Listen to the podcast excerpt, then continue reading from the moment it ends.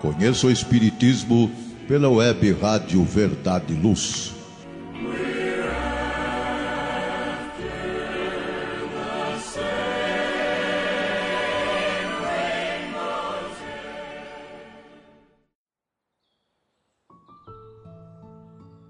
Olá, caros ouvintes. Sejam muito bem-vindas e bem-vindos. Este é mais um episódio do programa Conheça o Espiritismo uma produção do Departamento de Estudos Sistematizados da USE Intermunicipal de Ribeirão Preto, que tem por objetivo apresentar a doutrina espírita. Já falamos aqui sobre Deus, a existência e a comunicação dos espíritos através da mediunidade, sobre reencarnação e pluralidade dos mundos. Abordamos também as leis morais, o que são e como regem as relações entre os espíritos e destes para com Deus. Entre elas, já tratamos aqui das leis de adoração, liberdade, progresso, sociedade, destruição, conservação e igualdade. E se você perdeu ou quiser ouvir algum desses episódios novamente, eles estão todos disponíveis nas plataformas de podcasts no canal da Web Rádio Verdade e Luz. Chegamos hoje ao 19 episódio do nosso programa.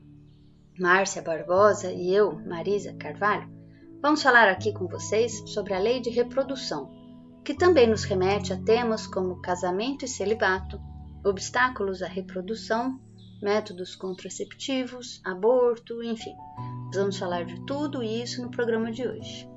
Então, partindo do princípio, vamos à questão de número 686 de O Livro dos Espíritos, onde Kardec pergunta aos espíritos superiores: a reprodução dos seres vivos é uma lei natural? Aqui eles respondem. Isso é evidente. Sem a reprodução, o mundo corporal pereceria.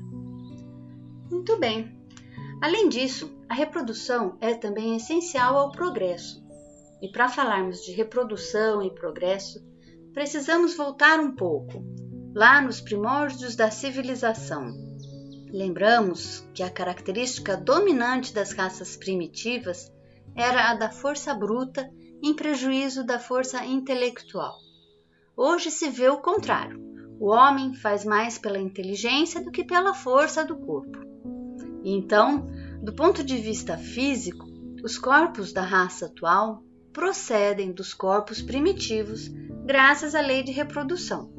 Os homens atuais são os mesmos espíritos que compuseram um dia as raças primitivas e agora voltam para se aperfeiçoarem em novos corpos. A atual raça humana terá sua fase de redução e vai desaparecer. Será substituída por outras raças mais aperfeiçoadas, que serão descendentes da atual. Como os homens civilizados de hoje são descendentes dos seres brutos e selvagens dos tempos primitivos. O aperfeiçoamento dos corpos como consequência natural do progresso evolutivo, tanto físico quanto moral, a que os homens estão sujeitos, é algo inevitável. Assim, identificamos que tanto o progresso como a reprodução são leis naturais e estão intimamente relacionadas. Percebemos que a mistura dos povos acabará provavelmente produzindo, ao longo dos tempos, novos indivíduos compatíveis com seu estágio evolutivo. Esse pensamento poderia trazer alguma preocupação com o excesso da população no planeta. Mas será que há mesmo algum fundamento em preocupar-se com isso? Os espíritos superiores nos dizem que não. Deus a isso provê, mantendo sempre o equilíbrio. Ele nada faz de inútil. Nossa visão é que se limita a uma pequena parte do todo e absolutamente nada escapa ao controle do Criador. Poderíamos entender, então, que se a reprodução é uma lei natural, devemos deixá-la fluir sem impor qualquer obstáculo. A própria natureza já impõe seus obstáculos. Por exemplo, a presença de onças em uma determinada região impede a reprodução e o crescimento exagerado das populações de capivaras e queixadas. No caso da espécie humana, como parte integrante da natureza, também nos é permitido fazer uso do nosso conhecimento na manutenção do equilíbrio. É o caso do controle de pragas, por exemplo, cuja reprodução indefinida seria prejudicial ao ambiente e aos organismos. No entanto, é preciso considerar a medida do uso dessas nossas possibilidades. Vejam como os Espíritos nos orientam quanto a isso eh, no Livro dos Espíritos, dizendo assim: Deus deu ao homem, sobre todos os seres vivos, um poder que deve usar para o bem, sem abusar. Ele pode regular a reprodução de acordo com as necessidades, mas não deve fazê-lo sem necessidade.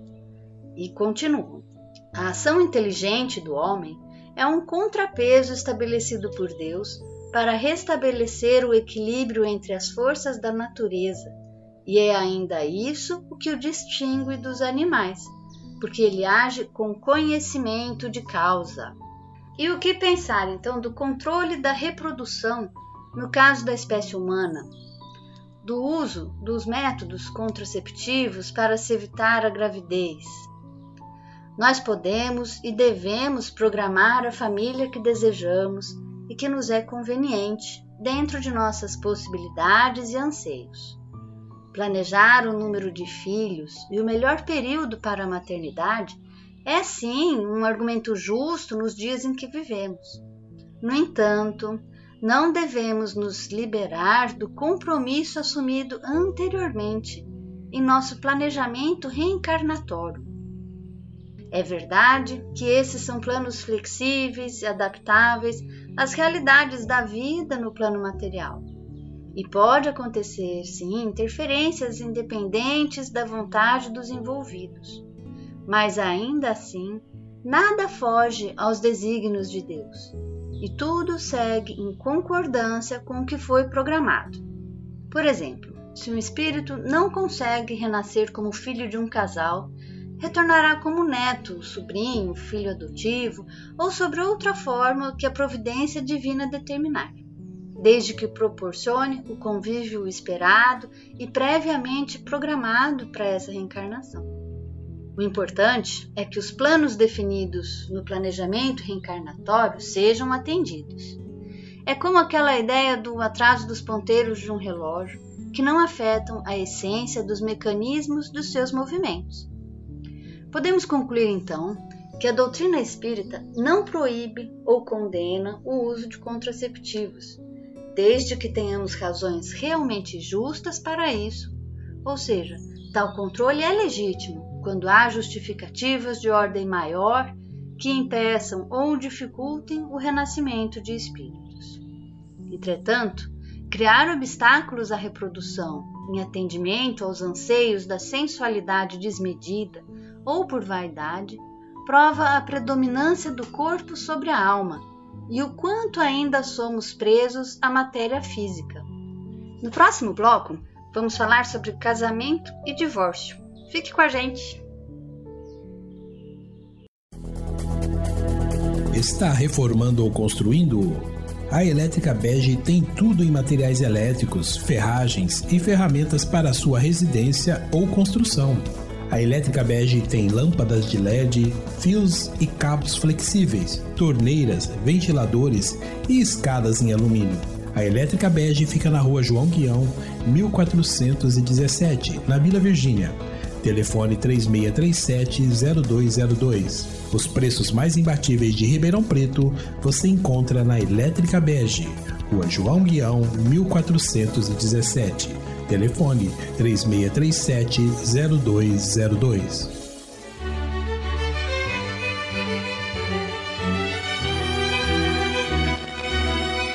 Você já foi a um centro espírita?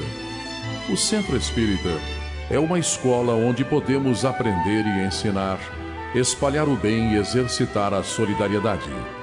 Existe sempre um centro espírita perto de você, com horário e dia de sua conveniência. Faça parte de um centro espírita. Aprenda a dividir, a estudar junto, a trocar sorrisos e experiências. No centro espírita, você encontra amigos e faz mais amigos. Respeita as diferenças e aprimora os seus conhecimentos. Frequente um centro espírita.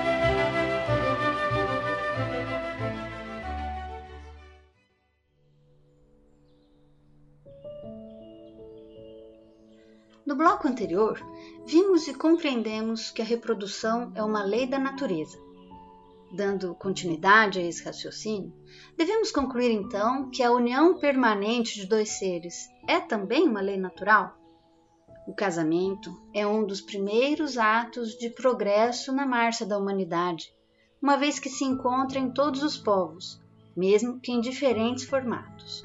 Mas essa união dos sexos, comum a todos os seres vivos, há outra lei divina, também imutável, como todas as leis de Deus, que é exclusivamente moral, que é a lei de amor.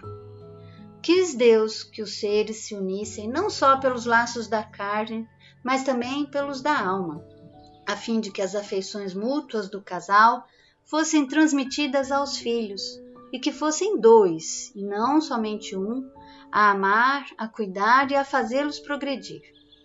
O Espiritismo e o Evangelho contribuem para que as relações se consolidem na esfera terrestre e se prolonguem para os planos espirituais, uma vez que incentivam tais ligações humanas respeitáveis. Pensando assim, então, perguntamos: a indissolubilidade do casamento está na lei natural ou somente na lei humana? Essa é uma lei humana e por isso pode ser alterada a qualquer tempo. De imutável mesmo só há o que vem de Deus. Tudo o que é obra dos homens está sujeito a mudanças. As leis da natureza são as mesmas em todos os tempos e em todos os países. Já as leis humanas mudam segundo os tempos, os lugares e o progresso da inteligência. No casamento, o que é de ordem divina é a união dos sexos para que se opere a substituição dos seres que morrem. Mas as condições que regulam essa união são de tal modo humanas que não há no mundo inteiro, nem mesmo entre os cristãos, dois países onde elas sejam absolutamente idênticas. E nenhum país há onde não tenha sofrido alguma mudança com o tempo. Daí resulta que, em face da lei civil, o que é legítimo num país e em dada época é adultério no outro país e noutra época. Isso porque a lei civil tem por finalidade regular os interesses das famílias, interesses que variam segundo os costumes e as necessidades locais. Por essa razão que, por exemplo, em certos países, o casamento religioso é o único legítimo, enquanto noutros países é necessário, além do religioso, o casamento civil. Em outros ainda, apenas o casamento civil basta. Dessa forma, o divórcio é uma lei humana que tem por objetivo separar legalmente o que de fato já está separado. Não é contrário à lei de Deus, pois que apenas reforma o que os homens fizeram e só se aplica nos casos em que não se levou em conta a lei divina. Seguindo esse pensamento, nos deparamos com uma outra pergunta. Será então que a lei civil é supérflua? Será que devemos voltar aos casamentos segundo a natureza? Não, de certo que não. A lei civil tem a finalidade de regular as relações sociais e os interesses das famílias de acordo com as exigências da civilização.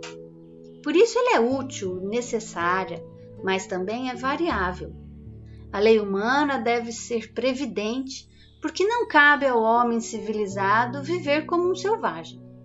Não há nada, entretanto, absolutamente nada, que se oponha a que a lei humana seja um corolário, uma confirmação da lei de Deus. Chegará um dia em que se perguntará o que é mais humano, mais caridoso, mais moral. Se amarrar um ao outro dois seres que não podem viver juntos, ou se restituir-lhes a liberdade. Será que a perspectiva de uma cadeia indissolúvel não aumenta ainda mais o número de uniões irregulares e infelizes? O casal afastar-se dos postos de serviço em que a vida os situa, alegando imaginárias incompatibilidades e supostos embaraços, quase sempre atribuídos pelo desregrado egoísmo de que são portadores. Casamento é compromisso, e compromisso gera, evidentemente, responsabilidades. Pelo reencontro de almas que se endividaram entre si, o casamento é, sobretudo, uma oportunidade de reabilitação e de progresso.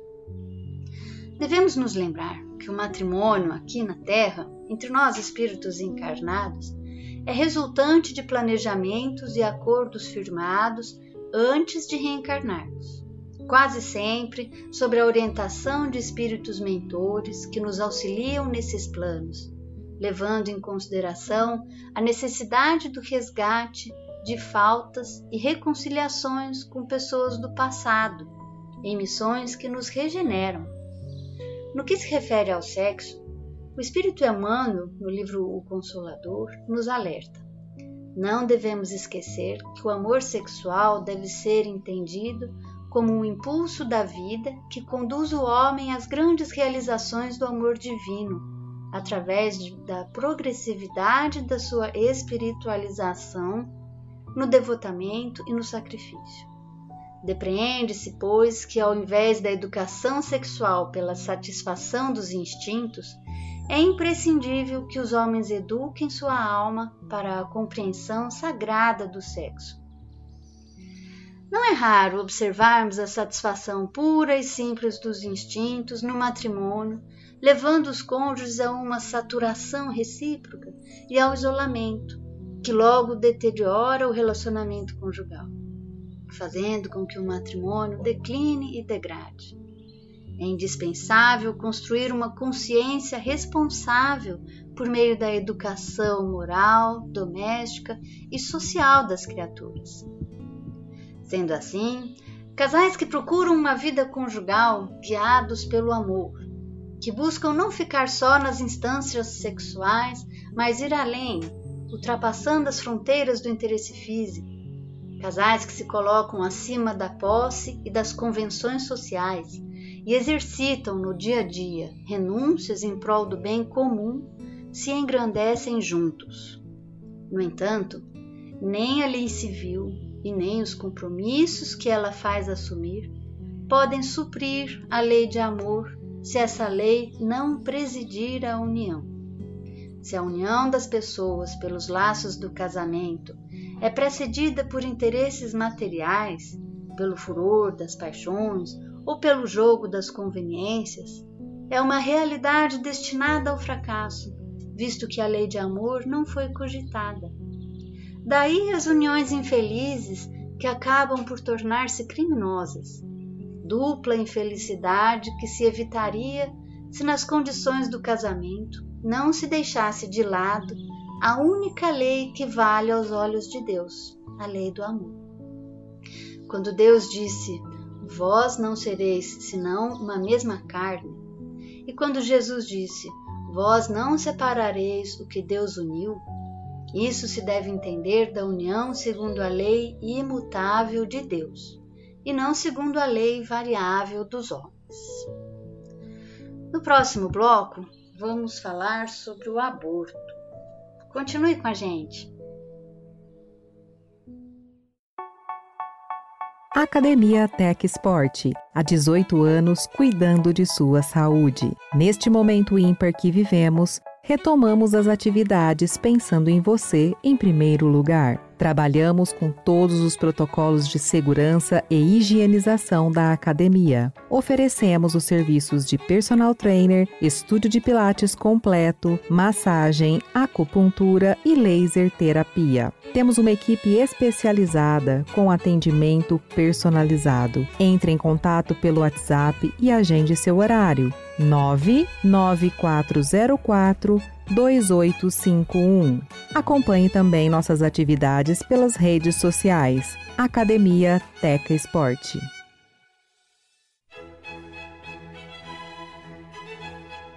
Livraria Espírita Verdade e Luz. Obras básicas da codificação kardeciana e subsidiárias romances, contos, mensagens, revistas, jornais, calendários, CDs, DVDs, publicações diversas. Toda a temática espírita a um custo muito baixo. Local de fácil acesso. Livraria Espírita Verdade e Luz.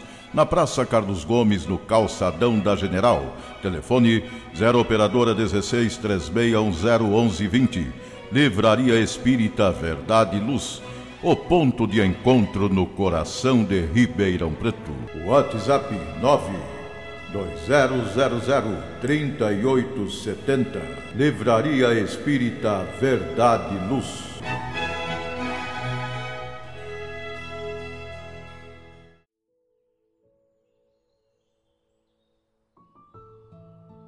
Qual é o primeiro de todos os direitos naturais do homem? O de viver. Por isso é que ninguém tem o direito de atentar contra a vida de seu semelhante, nem de fazer o que quer que possa comprometer-lhe a essência corporal. Essa é a questão de número 880 de O Livro dos Espíritos. E com ela abrimos o terceiro bloco do programa de hoje. Vamos falar agora no aborto. Vamos começar falando nos abortos naturais ou espontâneos aqueles que ocorrem sem a intervenção externa ao feto abortado. Será que existia um espírito naquele feto? O que pode ter provocado a interrupção dessa gestação? Quais são as possíveis causas espirituais dessas ocorrências? Segundo os ensinos dos espíritos superiores, a união da alma ao corpo se inicia no momento da concepção, quando o espírito, designado para tal corpo, se liga a ele por um laço fluídico, o perispírito, que vai se apertando cada vez mais, completando assim essa ligação na ocasião do nascimento. Os abortos espontâneos, portanto, ocorrem como uma prova para o próprio espírito deste feto, como para seus pais. Pode acontecer também de nenhum espírito se ligar ao corpo em formação, provocando o seu aborto natural. Nesses casos, algumas vezes a gestação pode até chegar ao tempo do nascimento, mas o feto não sobrevive, sendo uma provação para os pais. E nos casos de aborto provocado, o que diz o Espiritismo? É crime ou não é? Até onde vai a liberdade de escolha da mulher que quer fazer um aborto? Existem circunstâncias agravantes e atenuantes que possam interferir nessa decisão e em suas consequências? É crime ou não é? A doutrina espírita procura esclarecer que o aborto é crime, que pode ter atenuantes ou agravantes, como todo desrespeito à lei. Se entendemos a reprodução como uma lei divina ou natural, o abortamento provocado constitui sim crime perante esta lei antes mesmo de ser uma transgressão à lei humana, ficando os infratores sujeitos à infalível lei de ação e reação. Interromper a gestação de um filho é decisão de grande responsabilidade. Entretanto, há quem o faça simplesmente sem quaisquer considerações de natureza médica, legal, moral ou espiritual porque considera a gestação um fato meramente biológico e que somente as pessoas nela diretamente envolvidas têm o direito de decidir pelo seu desenvolvimento natural ou pela interrupção sem culpa legal ou moral. Há outros casos, entretanto, de situações de gravidez inesperada, imprevista, indesejada, até inconveniente ou mesmo delituosa onde os envolvidos gostariam de resolver a situação dentro de um contexto familiar, social, médico e legal, não sujeito a censura, risco ou qualquer sanção.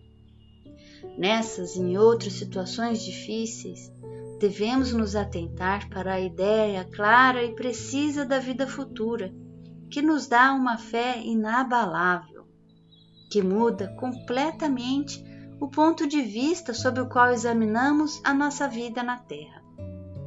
Quando nos colocamos em pensamento na vida espiritual, essa nossa vida corporal não é mais que uma passagem uma curta estação num país ingrato.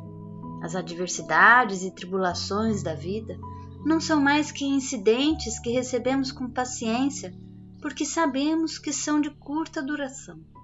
Sabemos que estamos em um lugar temporário e não definitivo, e recebemos essas inquietações da vida com mais indiferença. E disso resulta para nós numa calma de espírito que nos atenua qualquer amargura.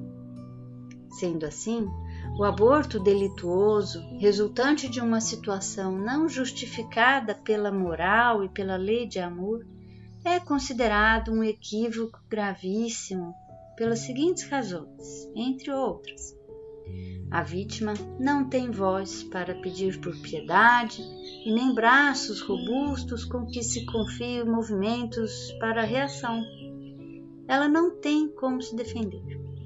É um verdadeiro infanticídio que se abriga nas malhas do materialismo e dos interesses inconfessáveis. Todo filho é um empréstimo sagrado que, como tal, precisa ser valorizado, trabalhado através do amor e da devoção dos pais, para posteriormente ser devolvido ao Pai Celestial em condição mais elevada. Assim, mesmo que a gravidez possa indicar à mulher ou ao casal dificuldades e aflições, é preciso levar em conta que não devemos acrescentar na nossa caminhada novas culpas ou débitos. E até onde vai a liberdade de escolha da mulher que quer fazer um aborto? A mulher não é dona da vida que foi gerada em seu ventre buscando exterminar a vida que se forma dentro dela, estará não só negando o direito à vida de um outro ser, impedindo-o de mais uma oportunidade de evolução, como também estará contribuindo para lesar o próprio corpo, sobre o qual tem plena responsabilidade. Existem circunstâncias agravantes e atenuantes que possam interferir nessa decisão e em suas consequências. Ao desalojar o feto, o aborto provoca de forma violenta sua desencarnação. Tal situação causa muito sofrimento ao espírito. Praticando o aborto, mães e pais uh, afastam de si mesmos os recursos de reabilitação e felicidade que lhes iluminariam mais tarde os caminhos, seja impedindo a reencarnação de espíritos amigos que lhes garantiriam esse auxílio, ou impedindo o renascimento de antigos desafetos com os quais poderiam adquirir a própria tranquilidade pela solução de velhas contas. O aborto é violação do direito básico da vida, pois, como já dissemos, o primeiro de todos os direitos naturais do homem é o de viver. Qualquer raciocínio cristão jamais poderá compactuar com um homicídio deliberado. Não devemos considerar a proposta que nos é colocada frequentemente de consulta à sociedade para saber se estamos ou não de acordo com a legalização do aborto. Isso é partir da falsa premissa de que matar é uma coisa natural. Qualquer cristão jamais poderia aceitar tal legalização, consciente que somos de que só Deus tem o direito de decidir a respeito de nossas vidas. Não voltamos à Terra para satisfazer um gozo irresponsável dos nossos sentidos na busca de prazeres efêmeros. Muitos casais buscam praticar apenas o sexo mas sem a menor intenção de ter filhos. Antes de reencarnarmos, somos auxiliados por espíritos amigos e benfeitores no planejamento de nossas vidas terrenas. Nesse processo, no desejo de repararmos nossas faltas passadas em relação a outras pessoas, é comum chamarmos tais pessoas de volta ao nosso convívio para uma nova oportunidade de reparação de fortalecimento de nossos propósitos no bem, em nossa melhoria íntima e elevação espiritual. É comum criarmos projetos juntos, superando traumas e desavenças na busca de redenção. trocamos sugestões, articulamos providências e assumimos compromissos que, se forem cumpridos, resultarão em bênçãos substanciais para todo o grupo de seres vinculados pelos laços do convívio dessa existência. Contudo, ao reencarnarmos, se anestesiamos as nossas consciências e interceptamos tais planos, expulsando-os de nossa companhia a pretexto de resguardarmos o nosso conforto, não é difícil prever a reação negativa desses amigos potenciais que se sentem agora traídos e amargurados.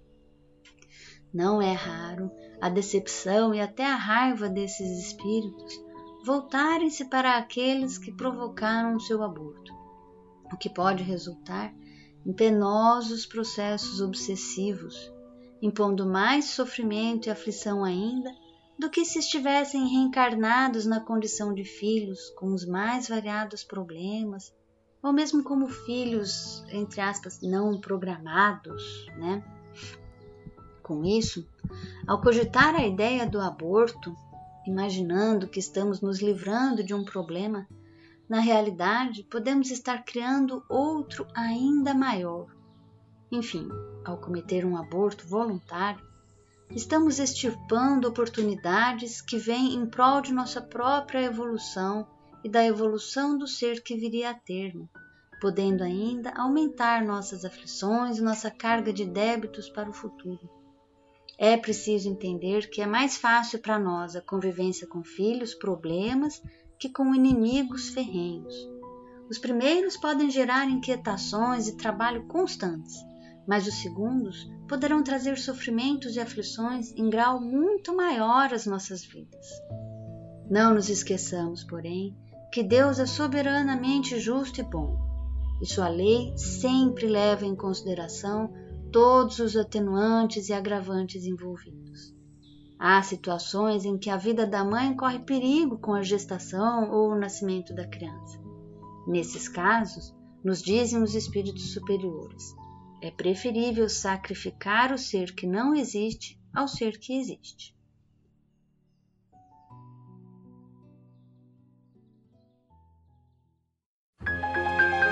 Faça o Evangelho no lar. O lar é a primeira e mais valiosa escola da vida. A paz no mundo começa sob as telhas que nos acolhem. Viver em equilíbrio dentro de nossa casa é o primeiro e mais seguro passo para a harmonia entre as nações. Fortaleça os laços de fraternidade, realizando o Evangelho no lar frequentemente. Escolha um dia e horário da semana mais adequados e estude as benesses que Jesus nos legou. Aperte ainda mais os laços de união e amor entre os familiares. Converse olhando nos olhos. Fale do amor de Jesus pela humanidade Aprenda a distribuir sorrisos. Faça do seu lar um ambiente acolhedor, equilibrado e feliz. Faça o Evangelho no lar.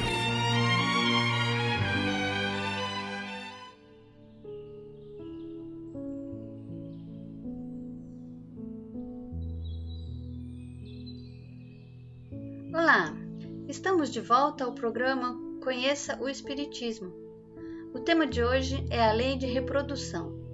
Já falamos aqui sobre a reprodução em si, sobre casamento e divórcio e aborto.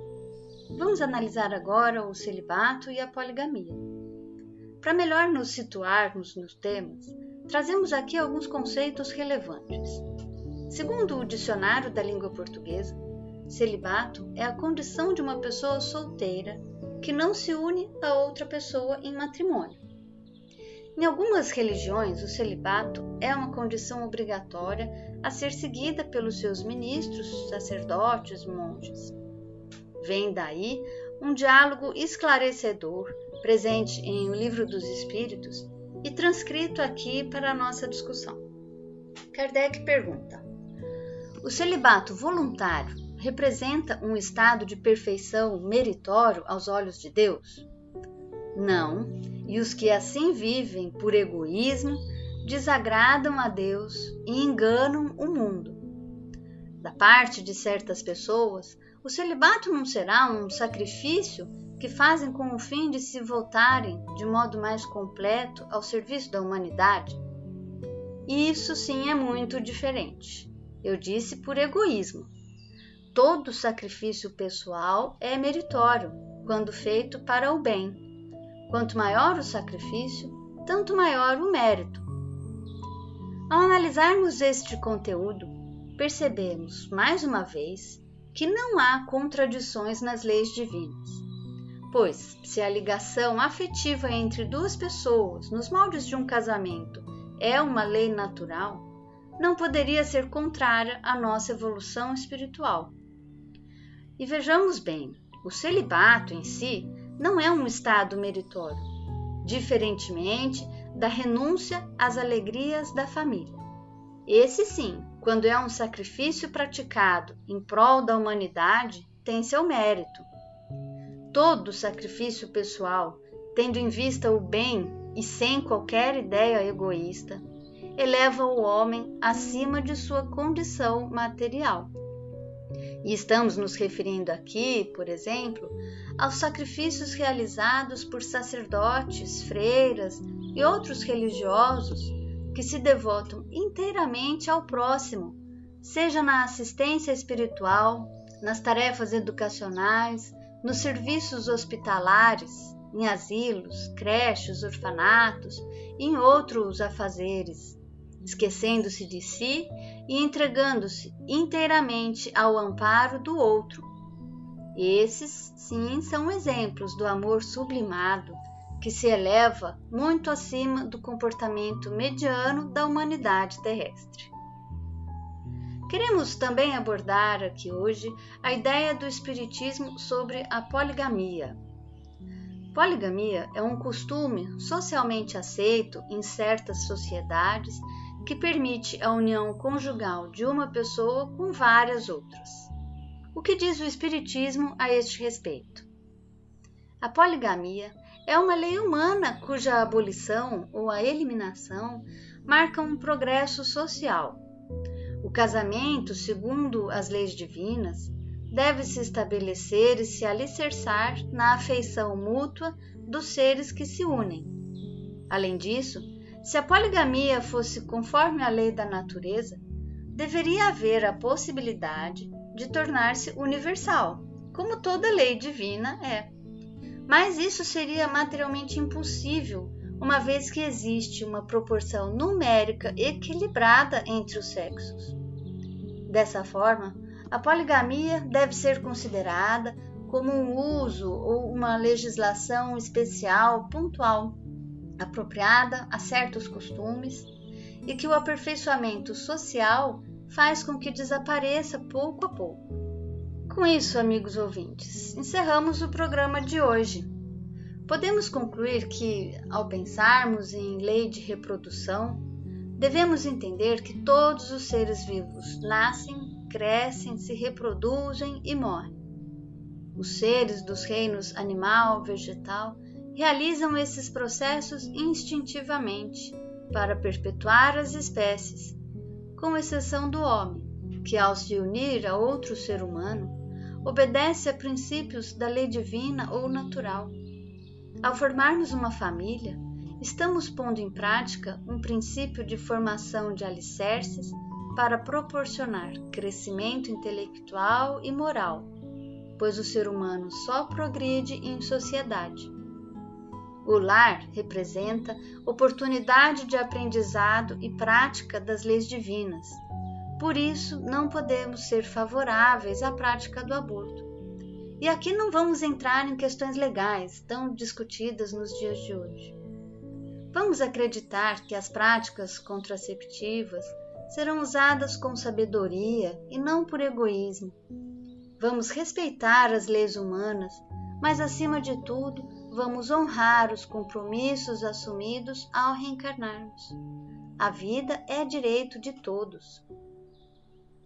Utilizamos na elaboração deste episódio os livros O Evangelho segundo o Espiritismo, O Livro dos Espíritos e O Céu e o Inferno, todos de Allan Kardec, além dos que foram citados ao longo do programa. Este foi mais um episódio do programa Conheça o Espiritismo, uma produção do Departamento de Estudos Sistematizados da USE Intermunicipal de Ribeirão Preto, que tem por objetivo apresentar a doutrina espírita. Se desejar falar com a gente, escreva para o nosso e-mail esd.userp.gmail.com Conheça toda a programação da Web Rádio Verdade e Luz em nosso site www.webradioverdadeeluz.org.br. Lembramos que quem quiser ter acesso aos episódios anteriores deste programa Conheça o Espiritismo, é possível ouvir nos vários aplicativos de podcasts, bastando para isso procurar pela web rádio Verdade e Luz. No próximo programa, vamos falar sobre a lei de justiça, amor e caridade, a última das leis morais, segundo nos apresenta o Livro dos Espíritos. Até lá!